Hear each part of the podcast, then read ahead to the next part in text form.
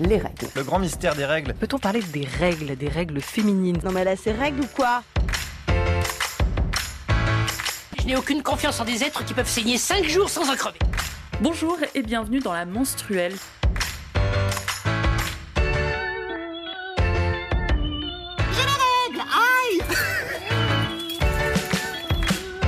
Suis Lisa et aujourd'hui nous allons parler d'endométriose. Nous avons déjà consacré des épisodes à l'endométriose, mais c'est pas en quelques heures que nous allons faire le tour de la question.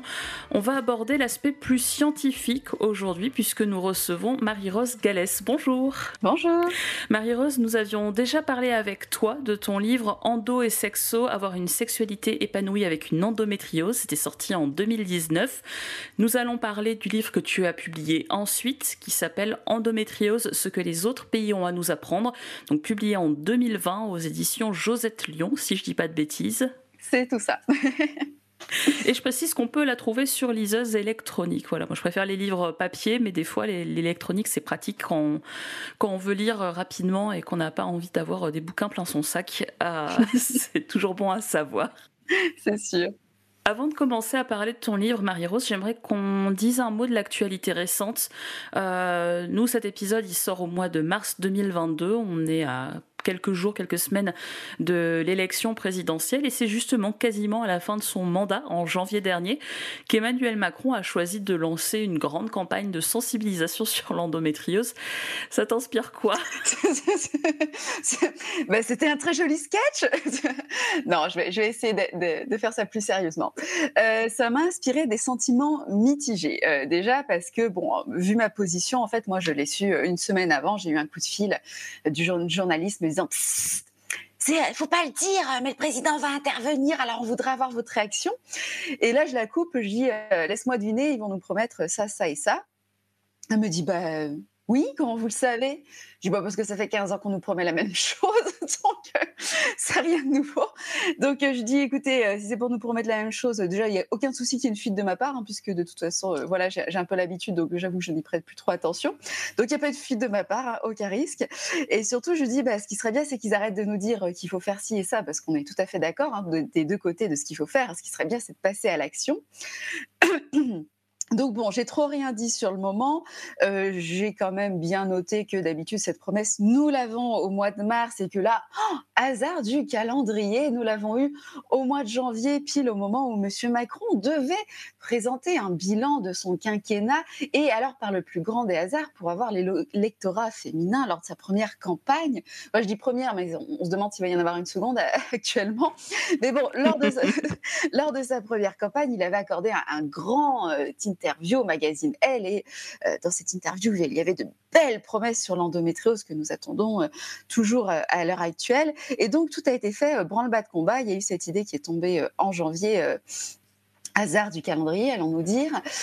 moi, les retours que j'ai de l'intérieur, c'est que effectivement, l'argent qui a été promis aux ARS a été versé. Ce ne sont pas des sommes astronomiques, mais en tout cas, cette promesse-là a été tenue, le chèque a été encaissé ce qui est déjà bien. On va pas se plaindre. Hein. C'est un bon début. Sachant que j'ai commencé à répondre à, ta question en disant euh, faudrait agir au lieu de faire des promesses. Bon, là ici ils agissent. Euh, je suis contente. Bon, par contre, on va pas se mentir non plus. Euh, les médecins sont ravis parce qu'on leur a demandé de faire en trois semaines ce qu'ils auraient aimé faire en cinq ans, c'est-à-dire avoir le temps de construire. on cherche quand même à construire euh, des réseaux qui vont durer pendant des décennies. Donc, euh, on aimerait construire quelque chose sur des bases solides et concrètes. Et donc là, on leur a demandé de tout construire en trois semaines au lieu de cinq ans. Donc, euh, autant dire qu'ils ont beaucoup ri, ils ont apprécié la blagounette. Et quand on leur a dit oui, mais le président a décidé, c'est maintenant.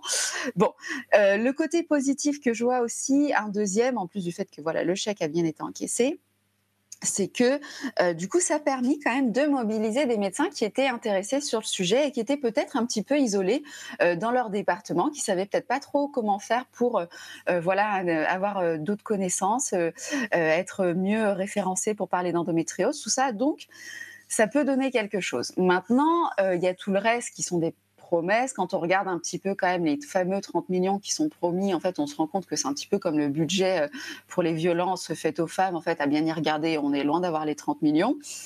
Ensuite, euh, bah, est-ce que bon, avec euh, la guerre, Macron sera certainement réélu, mais est-ce que on va continuer à verser de l'argent aux ARS tous les ans? Pour que vraiment ces structures existent Tout ça, c'est des points d'interrogation. Donc, euh, sur toutes les belles promesses qui, ont été faites, on se rend compte qu'il y en a qui tiennent pas trop la route. Et puis, euh, les autres, ben, on se demande si ça va durer dans le temps. Donc, moi, j'ai envie de dire, rendez-vous dans un an euh, pour voir ce que ça donnera, si on commence à avoir un début de quelque chose. tu parles du chèque qui a été versé aux ARS. En fait, c'était une promesse de campagne il y a cinq ans, comme quoi il y aurait de euh, l'argent? Non, ça, en fait, voilà, dans, ce qu'ils avaient dit, on va, donner, on va financer euh, l'endométriose. Alors, les quand on regarde les 30 millions, à bien décortiquer, non, il n'y aura pas les 30 millions. Mais les ARS ont touché entre 50 et 100 000 chacune pour monter chacune une filière endométriose. C'est pas des sommes astronomiques, mais dans l'administration, on est habitué, j'ai envie de te dire, à construire le château de Versailles avec un couteau suisse et un trombone. Hein. Je, parle d'expérience, je suis du Sérail. Euh, j'adore. L'autre jour, j'avais une collègue sous Windows XP en 2021, Windows XP. Euh, et euh, on a des ministres qui nous disent on passe au numérique. Bien sûr, on a encore Minitel, chérie. donc bon, dans l'administration, on, a, on est habitué à, fonctionner avec des budgets qui sont pas énormes. Donc c'est déjà bien. Euh, voilà, mais c'est vrai que tout le reste, quand même, euh, moi j'attends de voir. Hein. Franchement, euh, c'est joli de parler dans un micro. Maintenant, moi j'attends de voir l'action sur le terrain. Et alors, aussi au début de l'année, il y a une autre info qui est tombée sur, sur l'endométriose qui a fait pas mal de bruit. Moi j'ai vu passer des dizaines et des dizaines et des dizaines d'articles sur le sujet. C'était en février dernier. C'est une start-up lyonnaise qui annonce avoir développé un test salivaire pour diagnostiquer rapidement et surtout, c'est là où ça nous intéresse de manière non invasive, l'endométriose. Euh, j'imagine que tu t'es aussi penché là-dessus. en fait, j'avoue, là pour le coup, j'ai envoyé mes scientifiques. non, mais voilà, bah, déjà, chacun son métier, déjà. Et, euh, et ensuite. Déjà, j'aime bien l'idée que tu as des scientifiques, c'est mes scientifiques. Exactement. Je trouve ça assez classe. Je les ai adoptés. non, mais parce qu'on s'entend comme larron en foire, donc euh, du coup, on est une bande d'intello complètement perchés, avec des idées folles, donc c'est génial. du coup, voilà, j'ai envoyé les trucs en disant aux gars, concrètement, là, on en pense quoi euh, Bon, je vous passe les coulisses qui sont pas très jolies jolies. Euh, on va rester un peu dans l'optimisme, mais même sans parler des coulisses qui sont pas très jolies jolies, clairement tous les scientifiques sont unanimes. À l'heure actuelle, on peut pas crier victoire il y a un début de quelque chose. Euh, donc euh, moi, en tant que patiente, j'ai envie de dire, bah creusons. Dire, après, ça donnera, ce que ça donnera. Hein. Mais c'est clair que s'il y a une piste, faut, faut l'exploiter. Euh, maintenant, moi, j'ai aucun scientifique qui me dit avec de tels résultats, on peut crier victoire. Clairement, on est sur un début de quelque chose. normalement, en fait, quand on en est à ce stade-là, on lance plutôt un crowdfunding pour approfondir les recherches. On ne dit pas qu'on a déjà le truc. Je vous laisse le détail de pourquoi ça s'est passé comme ça. Pas forcément très c'est des trucs de militants. Mais, euh, mais bon, pour, voilà, à voir là aussi euh, ce que ça donne. Je sais qu'ils vont encore poursuivre les essais et je pense que ces essais vont pouvoir permettre d'affiner le truc jusqu'à ce que vraiment on ait quelque chose de fiable.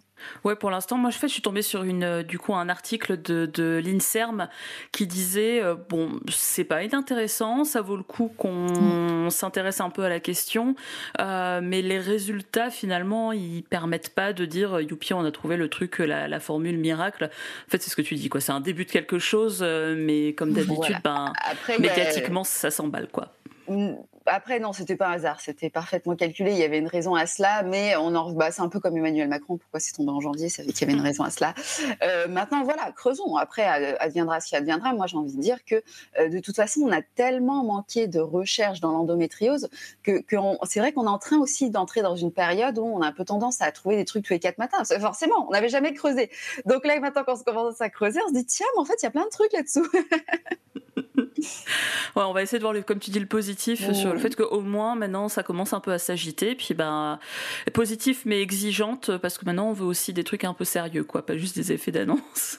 c'est ça, c'est que euh, on en revient aussi, euh, euh, c'est bien qu'on en parle, mais tu sais, on en revient toujours à cette question du quantitatif et du qualitatif. Mmh. Ben ouais.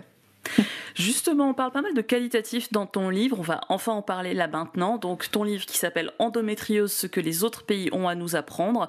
Euh, je voudrais qu'on commence par un point important, c'est la définition de l'endométriose. Souvent on dit que ce sont des cellules d'endomètre qui se sont déplacées à d'autres endroits du corps et d'ailleurs je dois faire mon mea culpa euh, dans notre tout premier épisode sur l'endométriose avec la menstruelle. en fait, c'est comme ça qu'on l'a défini et on s'est trompé. Alors ouais, la France a vraiment un problème là-dessus, à tel point que donc notre cher gouvernement, euh, son communiqué de presse commence par ça. Et donc, toutes les associations ont débarqué en disant euh, Coco, euh, tu nous dis que tu vas nous faire un grand truc et tu commences déjà par un truc qui est faux en première page, ça va pas le faire. Et ils ont dit clairement On ne changera rien. Bon. Euh, mais c'est vrai que la France ne, veut pas mettre cette définition. Je comprends pas trop. D'ailleurs, nul doute qu'il doit y avoir des raisons psychologiques derrière, je ne sais pas. Mais, mais oui, effectivement, en fait, ça, c'est une définition qui date du 19e siècle. À l'époque, on n'avait pas toutes les belles machines qu'on a, comme dans les experts et tout vois, les super labos équipés, machin, celui où tu trouves le, vaccin du Covid-19 en six mois, la classe. Et. Euh, du coup, forcément, en gros, ils avaient un scalpel et un microscope, et donc c'est vrai que certaines formes de lésions ressemblent à, de l'endomètre, celles qui sont rouges, parce qu'il existe plein plein de formes. Si vous lisez mon livre, vous verrez que ça peut prendre différentes formes. C'est pour ça qu'elle est vicieuse cette petite coquine. Mais c'est vrai qu'on a des grosses lésions rouges qui ressemblent à de l'endomètre. Donc les gars, ils se sont dit bon bah ça doit être de l'endomètre qui s'éparpille difficilement leur reprocher. On était quand même à, la belle époque. Hein. Euh, euh ils, faisaient comme avec ce qu'ils avaient. Euh, mais bon, entre-temps, les années ont passé. Dans les années 80, quand même, on commence à avoir des beaux labos. Il y a des chirurgiens américains qui se sont dit, bon, on va envoyer ça à la NAPAT et puis regardez ce que ça donne. Et là, on s'est rendu compte qu'il y avait des centaines de différences. Le truc, en fait, ça y ressemble, mais c'en est pas, tu vois. en fait, c'est vraiment un endomètre mutant. Le truc, il, il, devient, en plus, il devient super intelligent, beaucoup trop intelligent. Il est capable de s'innerver, euh, il est capable d'utiliser une enzyme dans le corps pour aller produire ses propres œstrogènes. Si tu avais l'idée de passer sous ménopause chimique et, de couper l'approvisionnement, tu vois, le gars, il, a tout pensé, il est autonome et tout. Euh, donc ça, c'est vraiment un petit mutant, quoi. Et... Euh, du coup, ça, y ressemble, mais ce n'en est pas. Et alors, pourquoi on est exigeant sur cette définition? Déjà parce que courir après un truc qui n'existe pas, tu sens qu'on va droit dans le mur. Coucou le gouvernement, si vous m'entendez, du coup. Vraiment, vous êtes sûr que vous voulez pas changer la première page de votre communiqué de presse euh, Et ensuite, parce que ça induit euh, des erreurs de traitement pendant longtemps. Pendant longtemps, on a fait des hystérectomies à la chaîne. Donc, une hystérectomie, quand même, c'est retirer l'utérus, qui n'est quand même pas anodin.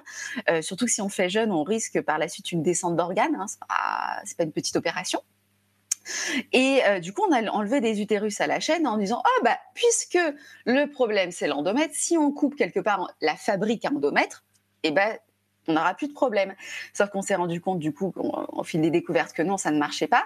Et du coup, en fait, adopter la bonne définition, c'est mettre fin à ces hystérectomies inutiles. C'est aussi mettre fin aux fausses illusions, parce que ça laisse croire aussi que si on coupe les règles, euh, l'endométriose va forcément arrêter de se propager. Sauf qu'en fait, à l'heure actuelle, on ne sait pas pourquoi. Il y en a avec ou sans traitement, elles produisent euh, de, l'endométriose à ne plus savoir qu'en faire. Il y en a qui sans traitement ne produisent pas d'endométriose. On ne sait pas.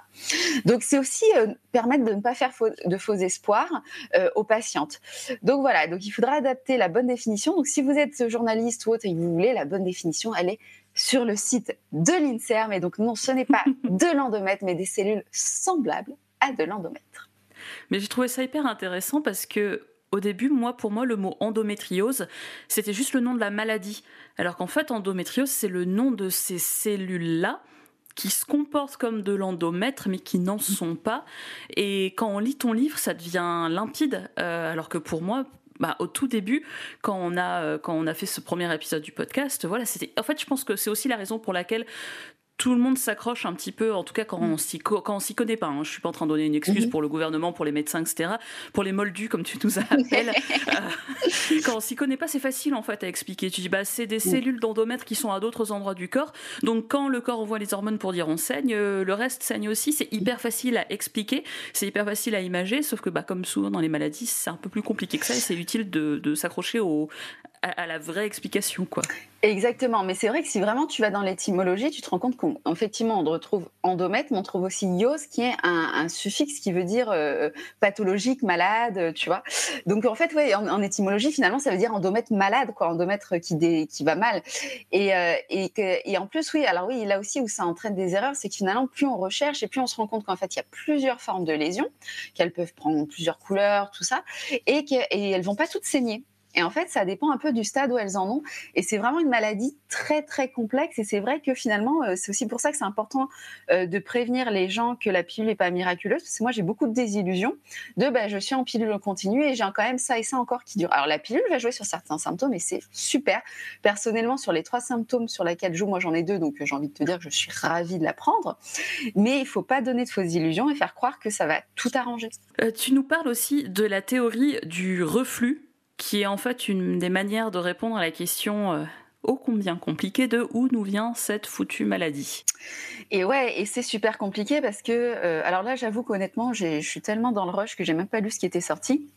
Mais souvent, on nous dit Ah non, mais on connaît la cause de l'endométriose, c'est lié à un reflux des règles. Et en fait, non, personne ne connaît la, cause de l'endométriose. Alors en plus, juste après, on, fait un appel à, dons pour faire de la recherche. Comment tu veux que les gens ils soient convaincus de financer la recherche? Si tu viens de leur dire que si, si, tu as la réponse Déjà là, c'est niveau com, on n'est pas bon, les gars. Euh, et oui, ça induit en erreur. Donc là aussi, en fait, euh, au début, on a dû se dire, bon, bah, on s'est dit, bon, bah, puisque c'est l'endomètre qui est ailleurs, euh, ça doit être du sang qui reflue par les trompes. Mais en fait, on se rend compte que euh, ça pourrait expliquer certains cas, notamment tous les cas qui sont euh, loin de l'utérus, en fait. Par exemple, les endométrioses diaphragmatiques, ça pourrait expliquer euh, des cas comme ça, mais que ça va pas en expliquer d'autres. Et en fait, il y a plein de théories, et le, le gros souci, enfin plein de théories, non, il n'y en a pas non plus 25, mais bon, on a plusieurs théories, et le souci, c'est qu'en fait, chaque théorie va expliquer une forme d'endométriose, et en fait, moi, tous les scientifiques là ces dernières années me disent tous la même chose. Plus ça va et plus en fait, parce qu'en plus ces dix dernières années, on a trouvé pas mal de marqueurs génétiques. En fait, chaque marqueur génétique correspond à une forme d'endométriose. Et donc, en fait, plus ça va et plus on se dit qu'en fait, chaque forme d'endométriose aurait une cause différente du coup, on n'est pas sorti du sable. Donc, euh, vraiment, on a besoin de recherche pour comprendre la cause. Euh, mais c'est vrai que oui, cette théorie du reflux, dire que c'est bon, on sait, c'est la théorie du reflux, c'est plus compliqué que ça. En vrai, actuellement, personne ne peut rien affirmer. On a des débuts de pistes. Euh, mais aujourd'hui, je, défie quiconque de me dire de, oui, oui, c'est bon, on sait. Et c'est là, en fait, où tout le, postulat de ton livre, il, il, prend corps, c'est que tu expliques que cette théorie du reflux, donc les règles qui remontent par les, par les trompes et du coup qui vont se mettre à des endroits où ils sont pas censés se mettre, elle est très très présente en France, alors que dans d'autres pays, c'est pas la thèse la plus, euh, en tout cas, c'est pas forcément la thèse euh, qu'on met en avant. C'est ça. Alors cette thèse, elle existe encore et toujours parce que c'est un peu, bah, c'est un peu sûr comme l'ulcère. Euh, l'ulcère, on sait depuis les années 80 que c'est causé par une bactérie et tu auras encore des gens qui vont te dire c'est lié au stress. Non, avec le stress, tu peux faire une gastrite à force de sécréter euh, trop d'acidité, mais l'ulcère, c'est une bactérie. Tu sais que tu m'as fumé avec cet exemple-là parce que figure-toi qu'alors pour tout te dire, j'ai fini de lire ton livre ce matin parce que donc je, lisais petit à petit dans la semaine là dès que j'avais un peu de temps libre au boulot et ce matin j'étais devant mon truc j'étais là mais c'est pas possible depuis les années 80, on sait que c'est mm. que l'ulcère c'est pas causé par le stress et moi je l'ai appris ce matin. j'étais enfin moi j'étais persuadée que c'était ça. Et je me dis mais c'est fou à quel point on manque d'informations scientifiques mais aussi à quel point certains médecins s'accrochent à des théories qui sont pourtant prouvées fausses. C'est ça. Et en fait, quand, tu t'intéresses, parce que le métier de patient expert exige aussi de s'intéresser à l'histoire euh, de la médecine en général pour comprendre aussi euh, pourquoi on est traité de, la sorte. Et en fait, tu te rends compte quand même que, euh, contrairement à ce qu'on pourrait croire, science et médecine n'ont pas toujours été liées. C'était plutôt les sorcières, les bonnes femmes qui faisaient de la science. Et les médecins, eux, étaient plutôt raccrochés à des vieux mythes. Et effectivement, du coup, tu as cette tradition du mythe. Parce que si tu remontes à à peine 100 ans, les médecins soignaient encore les gens avec de la poudre de limace ça donne envie. Hein. Oh. Dans les pharmacies, tu trouvais ce genre de truc. Et au final, c'était plutôt euh, euh, les, les, femmes, les accoucheuses, qui pratiquaient la vraie médecine, qui s'y connaissaient vraiment en os, en, en, muscles, en plantes médicinales, tout ça. Mm-hmm. Donc il y a aussi voilà cette, idée qui, qui, fait ça. Et donc oui, dans, les, pour revenir à notre théorie du refus, alors elle existe toujours parce que voilà, il y a quand même cette tradition du mythe dans la, médecine occidentale. On a, on a du mal à accepter euh, les avancées scientifiques. Il y a un peu le côté euh, j'ai été formé comme ça, je ne changerai pas d'avis quoi. Mmh euh, mais mais oui, en fait, les autres pays ont quand même bien intégré une étude qui est pas si récente pour ça à l'échelle de la science, puisqu'elle date de 2019. Enfin, c'est une expérimentation qui a été faite entre 2019 et, et 2011. 10 ans pour la science, c'est déjà vieux. 2019, tu veux dire 2009 2009, pardon, oui, tu fais bien. La fatigue du mois de mars Tu fais bien de me reprendre. On va y arriver à deux. Et, euh, et du coup, il y a une équipe euh, de chercheurs qui va autopsier des fœtus féminins euh, et ils vont se rendre compte qu'on retrouve de l'endométriose aux mêmes endroits et dans les mêmes proportions que chez l'adulte. Et du coup, et on se dit que finalement, euh, ça serait euh, un couac au niveau de l'embryogénèse, donc au stade de l'embryon. Euh, il y aurait un couac et, et on se retrouverait avec des cellules. Et cette théorie-là, elle expliquerait plutôt tout ce qui est endométriose pelvienne au niveau du péritoine, tout ça. Et donc, c'est quand même une étude quand même archi sérieuse quand même. Je les, autopsies, moi l'étude je l'ai lue, elle fait plusieurs pages. Enfin, c'est une équipe entière qui a mené le truc. Ça a été mené sur trois ans.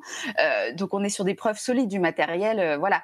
Donc euh, les, autres pays anglo-saxons ont quand même bien intégré dans leur connaissance cette étude. Mais c'est vrai qu'en France, on a du mal et ça pose problème, notamment par exemple dans le diagnostic des adolescents, parce qu'on va dire oui, mais comme c'est lié par du reflux, il faut au moins avoir 20 ans parce qu'il faut du temps pour que le reflux finisse par s'accumuler et créer des lésions.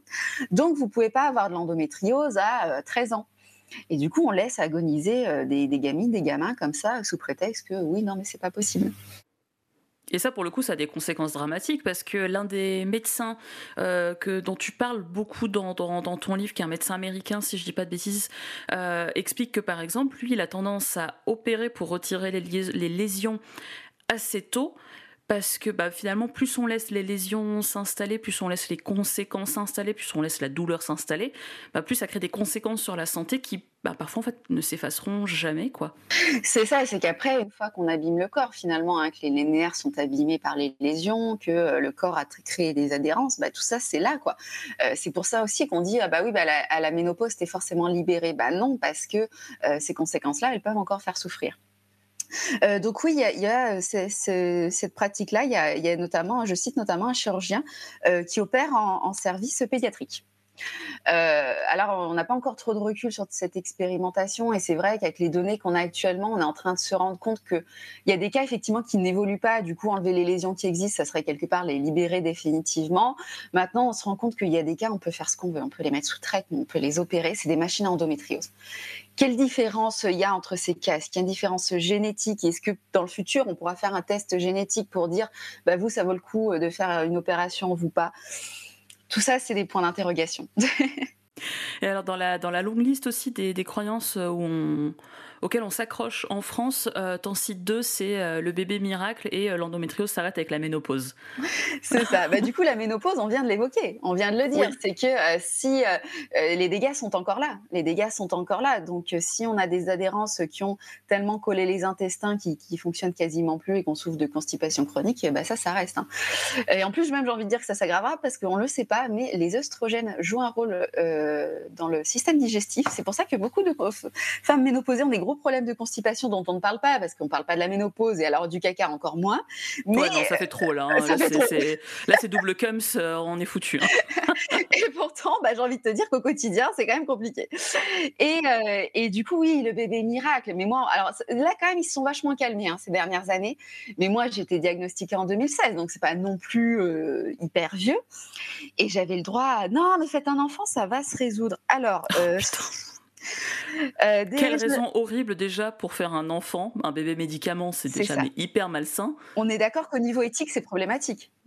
Moi, je trouve, personnellement. Ah, mais moi, au niveau éthique et moral, ça me choque énormément. Et moi, moi je me souviens avoir dit cash, ou, euh, mais du coup, je fais quoi Après, je fais comme les autres plaquettes de médicaments, je le ramène à la pharmacie pour le recycler. Euh, c'est bon, je, l'ai utilisé, le gamin, vous pouvez le reprendre. Enfin, non, mais je trouve que c'est une vie humaine, quoi. Je veux dire, moralement, moi, ça me choque énormément. Donc, déjà là, ils se rendent pas compte de ce qu'ils disent, ce qui pose problème en soi, déjà.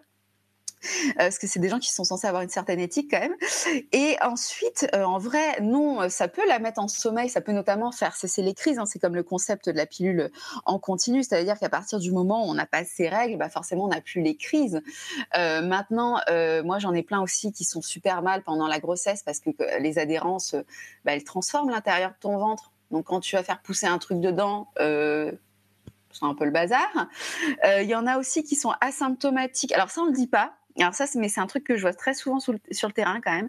Il y en a qui sont asymptomatiques avant euh, une grossesse et en fait, euh, la grossesse fait un petit peu une espèce de mise à jour euh, des taux d'hormones, tout ça.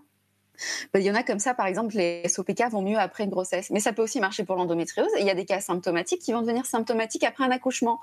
Donc, elles se retrouvent en postpartum avec des douleurs d'endométriose. Ouais, voilà. Et le gosse dans les bras. C'est rock'n'roll. C'est très ah, rock'n'roll. euh, déjà que tu es fatigué quand tu n'as pas d'endométriose en postpartum. Euh, donc ça aussi, on ne le dit pas. Et moi, sur le terrain, euh, c'est Bibi qui récupère euh, comme d'habitude. et ça, voilà. Donc non, c'est pas miraculeux. donc en fait, on en revient à la question essentielle. Est-ce que vous voulez des enfants? Et si oui, ben, on Si vous n'arrivez pas à en avoir naturellement, parce que rappelons quand même que dans 60-70% des cas, si, si, hein, avec une endométriose, vous pouvez avoir un enfant naturellement. Donc sinon, on vous aidera. Et puis, si vous ne voulez pas d'enfant, eh bien, vous ne voulez pas d'enfant. On ne s'en servira pas comme d'un médicament. Dans la partie euh, traitement aussi, tu expliques que les médecins à l'étranger, ils abordent des choses de manière holistique, c'est-à-dire globale. Ça veut dire quoi en fait concrètement? Alors, Déjà, effectivement, les deux termes existent. Et alors, ça, j'adore. C'est que quand tu es, quand es militante de mon niveau, tu, tu gères des trucs euh, vraiment pas drôles et vraiment sérieux. Et des fois, on t'emmerde sur les réseaux sociaux pour des trucs comme ça. C'est un pur plaisir. Alors, holistique, euh, c'est tous ceux qui sont. Euh, en fait, dans tous les cas, holistique et global, ça veut dire que tu vas prendre en charge tout le corps dans sa globalité et que tu vas traiter symptôme par symptôme. Parce qu'en fait, si tu veux, c'est un concept simple. Euh, quand tu fais tomber 10 dominos, t'en pousses un, il y en a 10 qui tombent. Mais si tu veux les relever, tu vas devoir les relever un par un. Bah, L'endométriose, c'est pareil. Ça va mettre un bazar d'un coup d'un seul dans ton corps. Et toi, il va falloir que tu reprennes symptôme par symptôme, problème par problème. Euh, donc dans tous les cas, holistique et global, ça veut dire ça. Mais global, c'est utilisé par les médecins occidentaux. Holistique, c'est utilisé par tout ce qui est euh, paramédical, euh, médecine parallèle. Dans tous les cas, ça veut dire la même chose, mais sur Twitter. Comme c'est des gens qui ont du temps, ça peut entraîner de longs débats.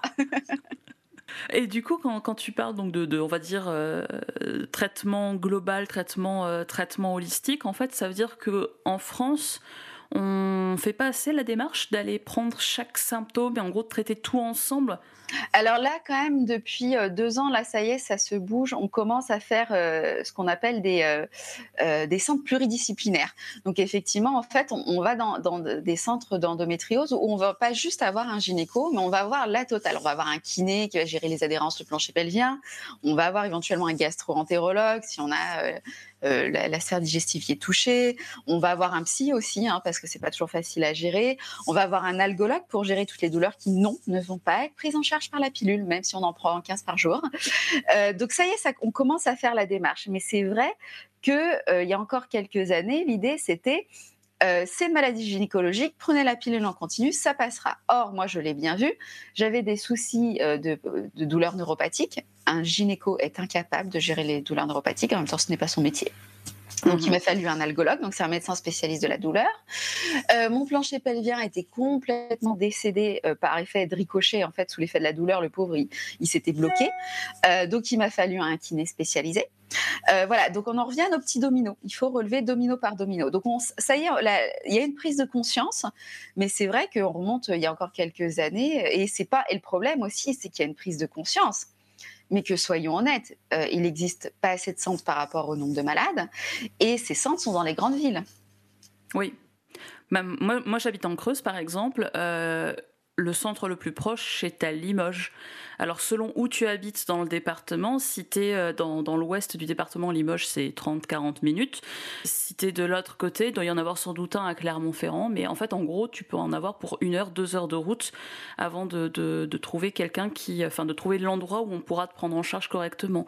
Et par définition, par définition, on sait que dans les campagnes, on est moins bien soigné parce qu'il y a moins de professionnels de santé. Donc, en fait, on, bah, on absorbe la douleur, le mal-être, les choses qui vont pas. Et on attend que le cas soit vraiment, vraiment pas bien pour, pour aller voir un médecin. Puis bah, le désert médical, c'est partout en France, mais vivre le désert médical en Creuse et vivre le désert médical à Paris, c'est pas exactement la même, euh, C'est ça, c'est la même moi, partie de plaisir. Au pire, je peux, je peux, euh, au bout de deux heures de RER, je l'ai quand même mon spécialiste, tu vois.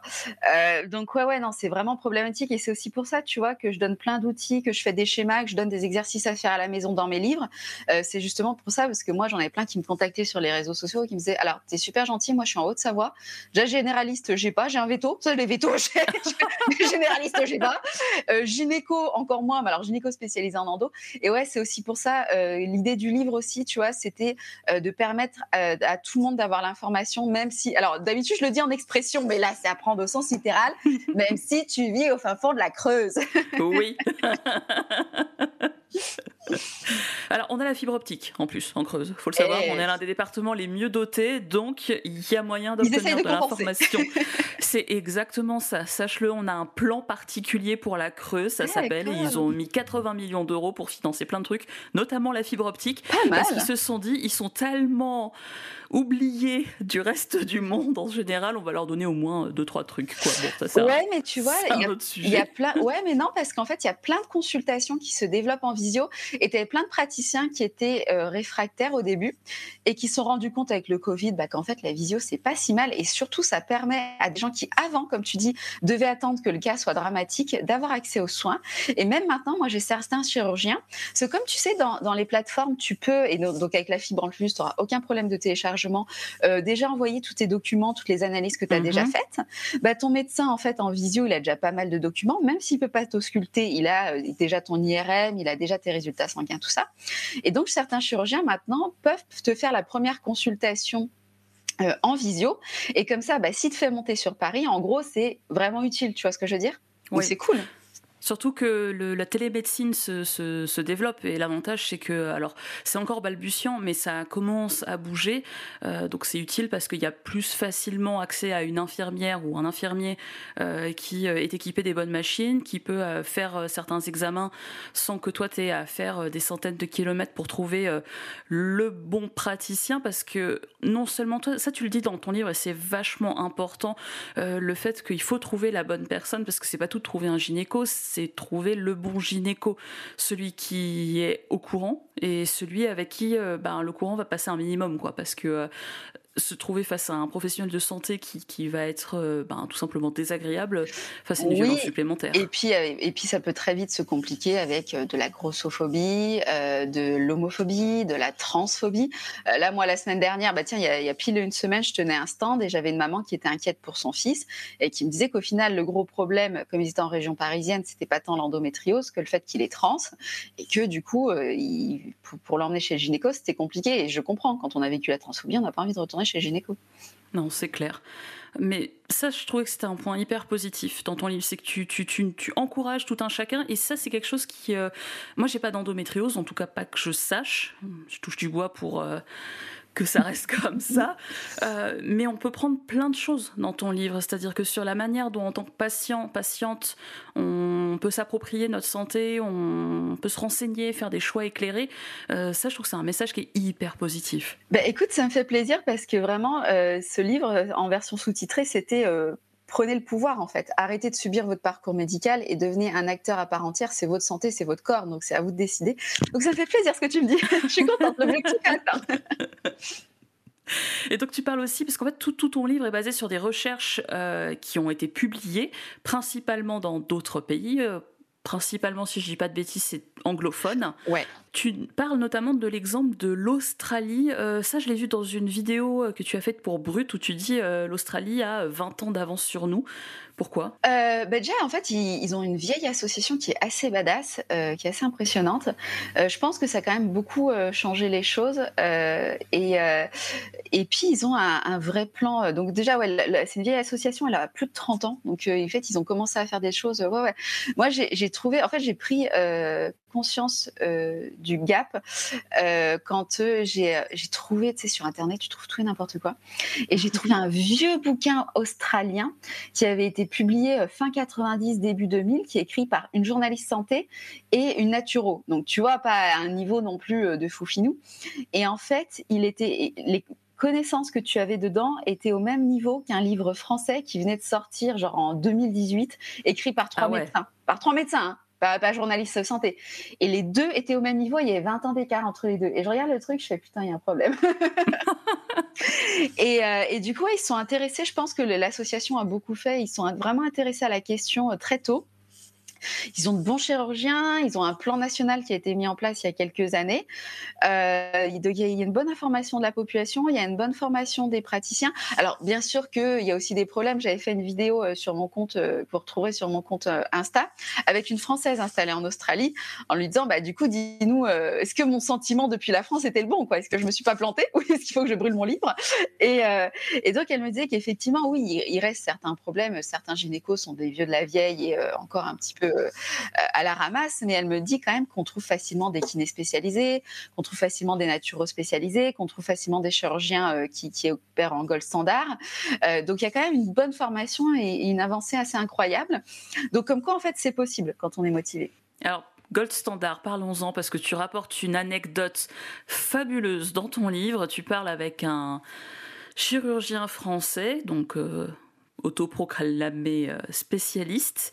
Tu lui demandes comment lui il, il opère, parce que donc en fait dans ton livre tu expliques qu'il y a plusieurs types d'opérations, soit avec des lasers où on brûle, en gros on, si j'ai bien compris. Hein. On va voir d'ailleurs si j'ai bien compris. Attention, il y a un quiz à la fin. J'espère que j'aurai une bonne note. en gros, soit on, brûle, euh, mais en fait c'est un peu l'équivalent d'enlever de, le, le, type de l'iceberg, quoi, le, le, haut de l'iceberg. Soit on va creuser pour choper, on va dire en quelque sorte les racines. C'est ça. C'est ça en fait. Ouais, je fais je fais un petit schéma avec un, un pissenlit. En fait, on voilà quand, quand, vous avez un jardin, vous le savez, vous l'été c'est super, euh, il fait beau, vous tondez votre pelouse, vous coupez votre pissenlit et puis une semaine après le pissenlit il est revenu parce que les racines sont toujours là, donc il a juste fait une nouvelle fleur. Et euh, une lésion d'endométriose, c'est pareil. C'est euh, si vous enlevez ce qui dépasse de la lésion, bah, en fait les racines sont toujours là. Donc l'inflammation est toujours là, euh, les dégâts sont toujours là.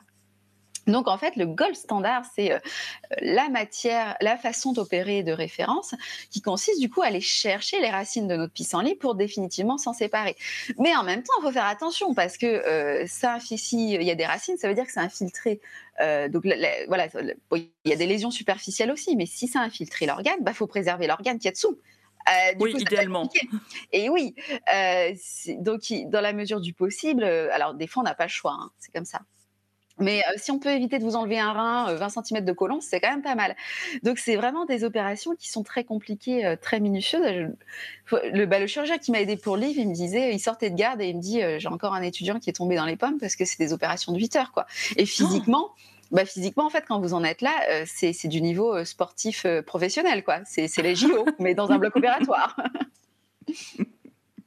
Et donc, toi, tu rencontres ce, ce chirurgien français qui, te regarde avec des grands yeux quand tu lui dis euh, est-ce que vous faites le gold standard? Et, surtout, en fait, je, euh, et puis je, sais plus ce que je lui pose comme question, mais en fait, je lui posais un, une question sur, sur le débat entre professionnels et je vois qu'il sait même pas que le, le débat existe. Et du coup, euh, je fais non, mais c'est pas grave, oubliez. Et, et c'est vrai que ouais, ça m'a un peu inquiété quand même. Euh, comme tu dis, il, se proclamait. Euh, alors en soi, c'est un chirurgien adorable et j'ai pas forcément de mauvais retours sur lui non plus, tu vois.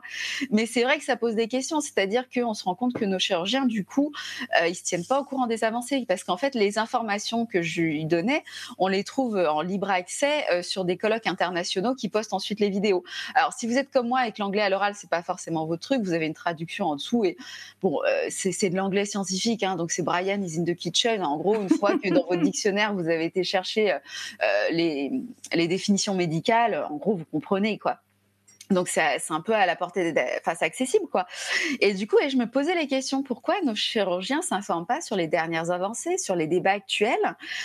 Euh, parce qu'à la limite, quand la matière euh, est bouclée, quand c'est une maladie qu'on sait guérir depuis des années, on sait que c'était le médoc, machin, effectivement, tu te mets pas forcément à jour, tu vois. Mais là, on est en pleine découverte, en pleine avancée. Je, m'interrogeais pourquoi, euh, pourquoi ils sont pas, ils, se tiennent pas au courant des dernières avancées? Ouais, ça me laisse perplexe. Moi, je suis juriste de formation.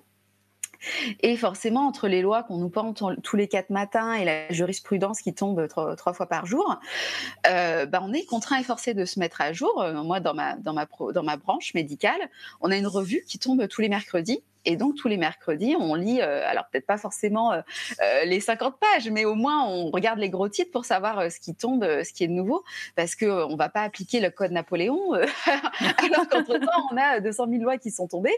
On va pas continuer d'appliquer telle jurisprudence si la veille il y a eu un revirement de jurisprudence. et du coup, j'avoue que le faisant moi-même dans ma profession, je comprenais pas trop pourquoi eux ne le faisaient pas. Oui, parce que c'est un peu ben c'est de eux qu'on attend quand même qu'ils se tiennent au courant. Ça fait partie théoriquement de, de, de, de leur travail. De, il y a une formation euh, continue, mais comme il, y a, comme il y a dans quasiment toutes les professions. Je veux dire, tu vois, un mhm. informaticien, toi qui se met pas à jour, on va rire. Hein, si le gars, il bosse Non, mais sous Windows 98, euh, c'est la blague. Euh, donc oui, il y a une formation continue, et comme dans toutes les professions, il y a aussi en plus des, des revues spécialisées où tu as des journalistes ultra spécialisés qui te font un article au moins une fois par mois pour que tu saches les dernières avancées, quoi. Il y a un autre impact que tu abordes euh, et qui, est vachement intéressant, c'est sur c'est l'impact sur la vie quotidienne. Euh, tu racontes que toi, par exemple, quand euh, tu cherchais un travail, Pôle Emploi, les, conseillers Pôle Emploi te disaient oulala, surtout parlez pas de votre endométriose. Et tu rapportes par exemple le travail d'une association qui est anglaise et qui a fait signer une charte endométriose friendly, on va dire, à des entreprises. Alors, c'est récent. Je crois que les retours euh, sont, sont pas encore très, Ouais, bah en fait là je vais les réinterroger euh, pour une nouvelle. Parce que, euh, forcément, bah, comme comme on vient de le dire, moi pour le coup je vais mettre mon livre à jour parce que les données scientifiques ça se périme hyper vite. Mmh enfin du moins quand on est dans une période comme ça, on est de recherche où les choses sont pas encore stabilisées. Euh, donc je vais bientôt faire une nouvelle édition et du coup, bah, écoute, je, vous tiendrai informé euh, du retour euh, parce que là maintenant ça doit faire deux ans qu'ils l'ont mis en place, donc je pense qu'ils commencent à avoir des retours. C'est après il devait y avoir un audit. Donc en fait, pour vous rappeler, c'était ça le truc, c'est que les associations elles disaient on vous donne un label pour endo friendly, en contrepartie vous vous engagez à faire ça et ça pour l'endométriose et les endométriosiques, et nous on fera un audit tous les temps de temps pour vérifier que vous respectez bien, et sinon il n'y a plus de label en fait. Logique parce que sinon j'ai envie de te dire mhm. que c'est du greenwashing et c'est insupportable. episode. Et, euh, c'était assez cool parce que euh, du coup, c'était des aménagements qui permettaient de gommer euh, l'invalidité, la fatigue, tout ça, et du coup, bah, de pouvoir travailler comme tes autres collègues. Donc, je trouvais ça assez génial. Et, du coup, bah, je, demanderai pour ma deuxième édition s'ils si, ont des retours, si ça marche bien, si les entreprises jouent le jeu. Après, là aussi, je pense qu'on est encore, bah, tu vois, comme dans la télémédecine, finalement, ce qui ressort positif de toute cette crise sanitaire, c'est de se rendre compte que le télétravail, en fait, tout le monde survit et que ça peut même rendre tous les, euh, tous les travailleurs handicapés, tous les travailleurs invalidés, malades chroniques, beaucoup plus performants parce que euh, au lieu de dépenser de l'énergie à cacher leur maladie sur leur lieu de travail, bah, ils vont dépenser cette énergie à travailler, C'est quand même vachement plus intelligent. Oui, puis c'est pas inutile de rappeler aussi que, euh, par exemple, une entreprise qui s'engage à devenir plus euh, endo-friendly, euh, c'est pas parce qu'elle fait un cadeau à ses salariés. Je veux dire, c'est tout à fait dans son intérêt, parce qu'une personne qui est dans des bonnes conditions pour travailler, elle va tout simplement être plus productive. Mais bien sûr, bien sûr, si tu veux, quand tu es chez toi et tu peux te mettre ta bouillotte tranquille sans avoir à cacher, sans machin, bah du coup, tu es concentré sur ton Word.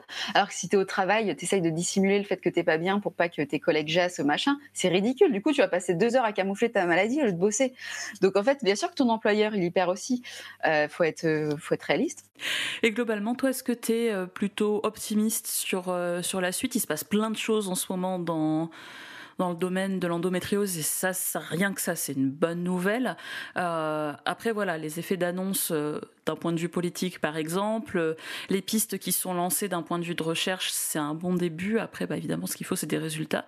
Donc, pour les prochaines années, est-ce que tu as au moins espoir que la qualité de vie de toutes les personnes qui ont une endométriose pourra être améliorée? Alors moi, euh, je suis très très très positive parce qu'actuellement, je travaille avec des scientifiques qui ont de grandes idées et que ça pourrait aller très loin. Je suis positive aussi, ça je vous en reparlerai euh, bientôt euh, avec un peu de chance. je suis positive aussi parce qu'on a plein de startups, de biotech montées par des meufs comme nous qui se disent on va arrêter d'attendre après les autres, on va trouver des solutions et qui sont plein d'idées et qui montent des trucs assez fun.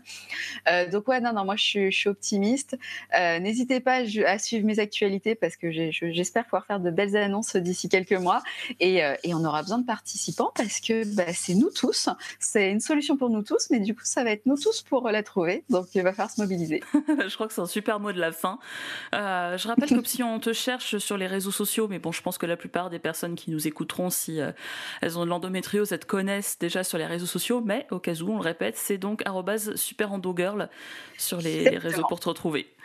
Merci en tout cas Marie-Rose d'avoir pris un peu de temps et c'est super intéressant de, parler de ce sujet à chaque fois avec toi. Et puis bon, bah nous, la menstruelle, euh, vous nous retrouvez comme toujours sur les réseaux sociaux, c'est la menstruelle partout où on est présent.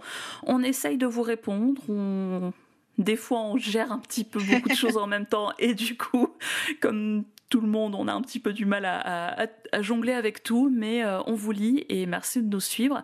Et je vous dis à la prochaine pleine lune. Avec plaisir. Salut.